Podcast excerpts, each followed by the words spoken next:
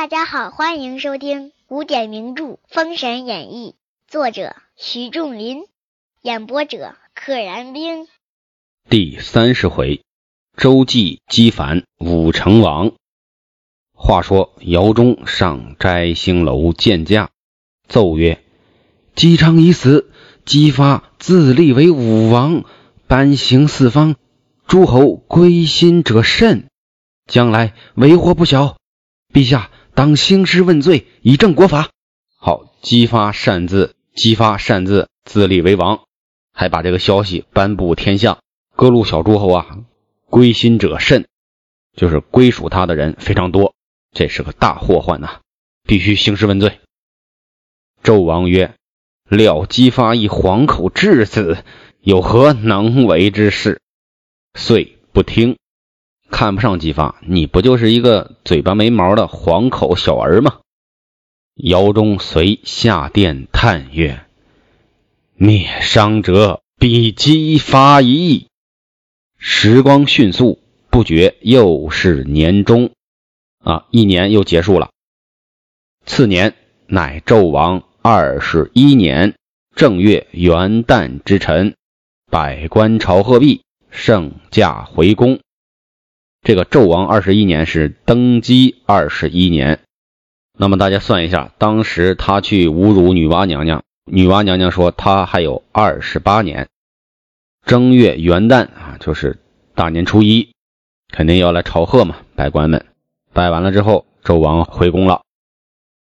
大凡元旦日，各王公并大臣的夫人俱入内朝贺正宫苏皇后。好，只要是大年初一，各王公和大臣位置比较高的这些大臣的夫人都要入宫来朝贺苏妲己。各亲王夫人朝贺毕出朝，或因此起，或有此生啊。且说武成王黄飞虎的原配夫人贾氏入宫朝贺。二则西宫皇妃是黄飞虎的妹子，一年姑嫂会此一次，必须款洽半日，故贾夫人先往正宫来。贾氏进来两个目的，一个是朝拜妲己，第二个呢是找自己的小姑子西宫的皇妃要见见面，而皇妃呢必须要款洽半日，就是款待洽谈。半天的时间，就是俩人唠唠嗑、叙叙旧、谈谈家里的事儿。因此呢，贾夫人先往正宫来，那意思就是朝拜完了妲己，就去西宫呗。宫人报：启娘娘，黄飞虎原配贾夫人候旨。妲己闻报，思之：黄飞虎，今日你妻子贾氏入吴圈套矣。妲己要报仇啊！为自己的子子孙孙孩儿们报仇，传旨宣。贾氏入宫行礼毕，妲己曰：“夫人青春几何？”贾氏回曰：“启娘娘，臣妾虚度四九，四九就是三十六岁，虚岁啊，三十六岁了。”妲己曰：“夫人长我八岁，还是我姐姐。”妲己今年二十八，这是年方四七啊，四七二十八嘛。这儿多说一句，大家平时所说的姑娘年方二八，那个是二八十六岁，不是二十八岁。常说电视剧中常说年方二八就是十六岁，真正的二十八岁呢是年方四七，四七二十八。夫人长我八岁，还是我姐姐。贾氏直呼不敢。啊，您别客气，这个我不敢当，不敢当。妲己传旨排宴，款待贾氏。酒不过三五巡，宫唤启娘娘。驾到，驾专指天子的圣驾。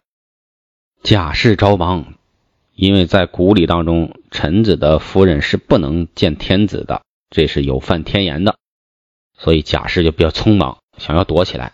妲己说。姐姐不妨，可往后宫避之。啊，去我后宫避一避。贾氏果进后宫，妲己接驾至殿上。妲己奏曰：“妾身方陪武成王夫人贾氏饮酒。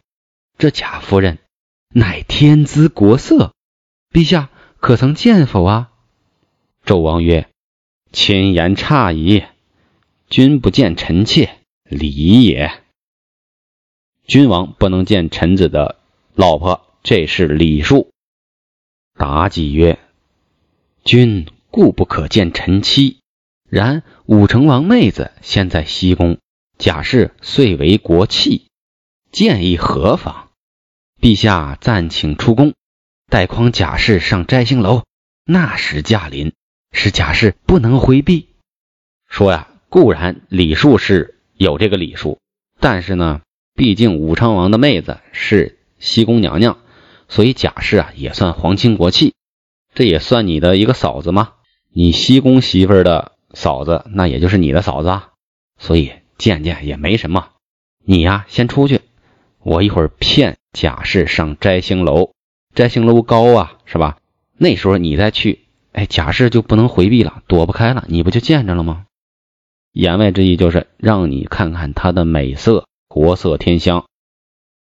纣王大喜，退于偏殿。这个王八蛋就是天天就想着床榻之事。且说妲己来请贾氏，曰：“一年一会，今与姐姐往摘星楼看景，何如？一年才见一次面，我请你上楼看景色。”贾氏不敢违命，只得相随往摘星楼上。且说西宫皇妃差官打听消息，差个人来打听消息。差官回复曰：“贾夫人随苏娘娘上摘星楼去了。”皇妃大惊，妲己乃妒忌之妇，嫂嫂为何从此见人？哎呀呀！忙差官往楼下打听，赶紧再去打听打听。话说妲己、贾氏正饮酒，宫人来报：驾到。贾氏着忙，妲己曰：“姐姐莫慌，请立于栏杆外边。”果然，贾氏立在栏杆外边。纣王上楼，妲己礼毕。纣王问曰：“栏杆外立着何人？”还要假装不经意的问，这个内心戏啊，也是够猥琐的。妲己曰：“武成王夫人贾氏。”贾氏出户见礼，啊，出来拿着那个牙户，和进宫嘛，都要拿这个礼器攥在手里，表示一种礼数。也要对纣王见礼的。纣王偷睛观看贾氏姿色，偷偷的看，看这个撇着眼看，眼睛滴溜溜的，真是无耻猥琐，这个形象之低矮，让人生厌。果然容貌端丽，昏君传旨，赐座。正常情况下，如果相见了，现在应该立刻说：“你下去吧，咱们回避。”他可倒好，赐座。留下了。贾氏哪里肯坐？妲己曰：“姐姐坐下何妨？”贾氏自私，今日入了苏妲己圈套。这个贾氏也是个明白人。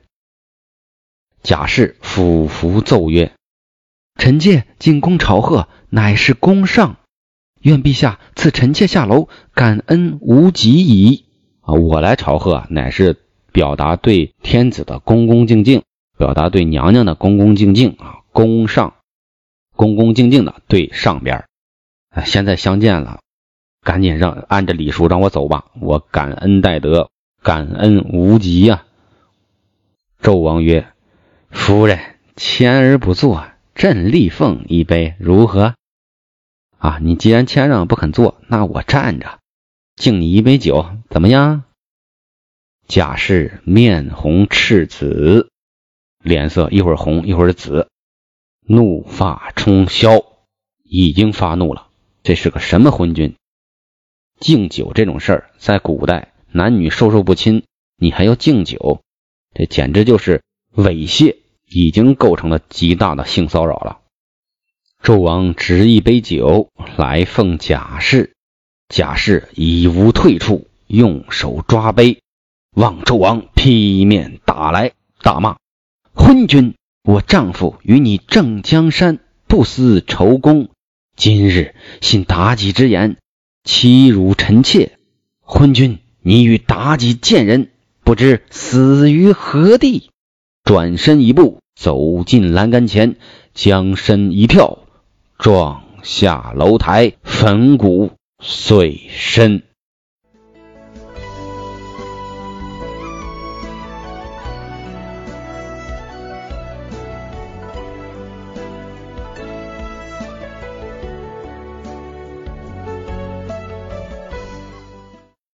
说你个王八蛋！我丈夫为你挣江山，这个挣就是挣钱的挣，就是拼命努力的为你守江山、打江山。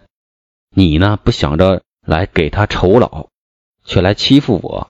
今天呢，我算是栽了，我信了苏妲己这个贱人的话，你呢，却来欺负我、侮辱我。你和妲己这两个贱人，不知死于何地，就是一定死无葬身之地。随即。一步跨到栏前，跳楼身死。哎，真是让人感叹不胜唏嘘。这个黄飞虎的妻子也是女中豪杰，守住了自己的底线，以死明志。所以黄家这一门都是非常令人钦佩的。咱们之前的剧情中，把黄飞虎的足智多谋和这个黄飞的玲珑心窍都体现的淋漓尽致。这次呢？是贾夫人，贾夫人也是一个英烈的女子。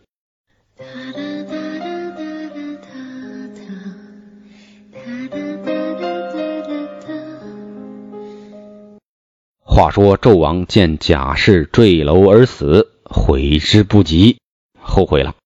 哎呀，为了一时好色，你这害死了最最重要的大臣黄飞虎的妻子，这可怎么办呢？且说皇妃的差官打听消息，忙报与西宫。皇妃大哭曰：“妲己颇贱，与吾兄有隙，今将吾嫂嫂陷害无辜啊！”妲己这个泼妇，这个贱人，因为跟我哥有了一些嫌隙，记恨我哥，所以将我嫂嫂害死了。我嫂嫂是无辜的呀。黄妃径上摘星楼，指纣王骂曰：“昏君！我兄与你东抗海寇，南战蛮夷，掌兵权，一点担心，左国家未敢安枕。你爱色不分纲常，绝灭离伦，你有辱先王，污名检测。”西宫的媳妇儿指着纣王骂呀。说：“我哥为了你在东边抗拒海寇啊，就是海贼、海盗；在南边呢，大战蛮夷之族。他掌握着兵权，却有一颗赤子之心，一点担心，一点红心呐。辅佐国家都不敢安枕，都不敢好好睡觉，已沉迷于女色，都分不清这个伦理纲常了，绝灭绝灭人伦呐！”绝灭离伦，你侮辱了你的祖宗，也把这个历史啊，这个检测代表史书，也侮辱了史书，你就不配做皇帝，你就不配存在于天地间。皇妃把纣王骂得默默无言，又见妲己侧坐，皇妃指妲己骂曰：“贱人，贱人，你淫乱深宫！”蛊惑天子，赶上一步，抓住妲己，手起拳落，打了二三十下。这场戏真棒！到现在为止，没人动妲己一根汗毛，大家都无论是大臣还是百姓，都在承受着妲己的无尽的屠戮毒害。哎，只有西宫皇妃过来打了二三十下，手起拳落。拳拳到肉，真是女中豪杰，令人拍案叫绝，太棒了！纣王看妲己被打，忙上前劝解。哎，这一点体现的好。按照他的暴脾气，他应该上来把皇妃打一顿。那现在只是拉架，只是劝解，为什么呀？他第一知道自己错了，第二呢，他毕竟跟黄妃做了这么多年的夫妻，他也了解黄妃的身手和这个性格，心中啊应该多多少少有点怕他，所以从这一个动作也能侧面的反映出两人的关系以及黄妃的为人，此前的这些身手啊、性格呀、侧面的东西，这些隐藏的剧情。黄妃愤急之间，不暇检点，挥手一拳，误打着纣王脸上。哎呀，打急了是不管不顾啊！愤急之间，愤就是上边一个分开的分，下边一个心，表示气愤、着急，手上有点没轻没重了，一挥手打了纣王的脸。呀，所谓打人不打脸，纣王就是平时再再疼爱西宫，再害怕西宫。这一下也受不了了，何况周围那么多宫女呢，那么多人看着呢。他从小到大那是荣宠至极，谁敢谁敢动他一根汗毛啊？纣王大怒，一把将皇妃提起来，往摘星楼下一摔。纣王这个王八蛋还是大力士啊！大家别忘了，他将一个女子。抓起来扔下去是轻轻松松的事儿啊！哎呀，可惜黄飞啊！黄飞从黄飞这个人从出现到他最后的冤死，人物的弧光啊，一次一次的闪现，人物的形象一次一次跃然纸上，而且一次比一次递进，一次比一次鲜明，一次比一次让人感叹佩服。只可惜，哎，一朝冤死啊！可怜香消玉碎佳人绝，粉骨残躯血染衣。本集就到这里，请点订阅。不知后事如何，且听下回分解。愿生命化作那朵莲花，功名利禄全抛下，让百世传颂神的逍遥。我辈只需都在世间潇洒。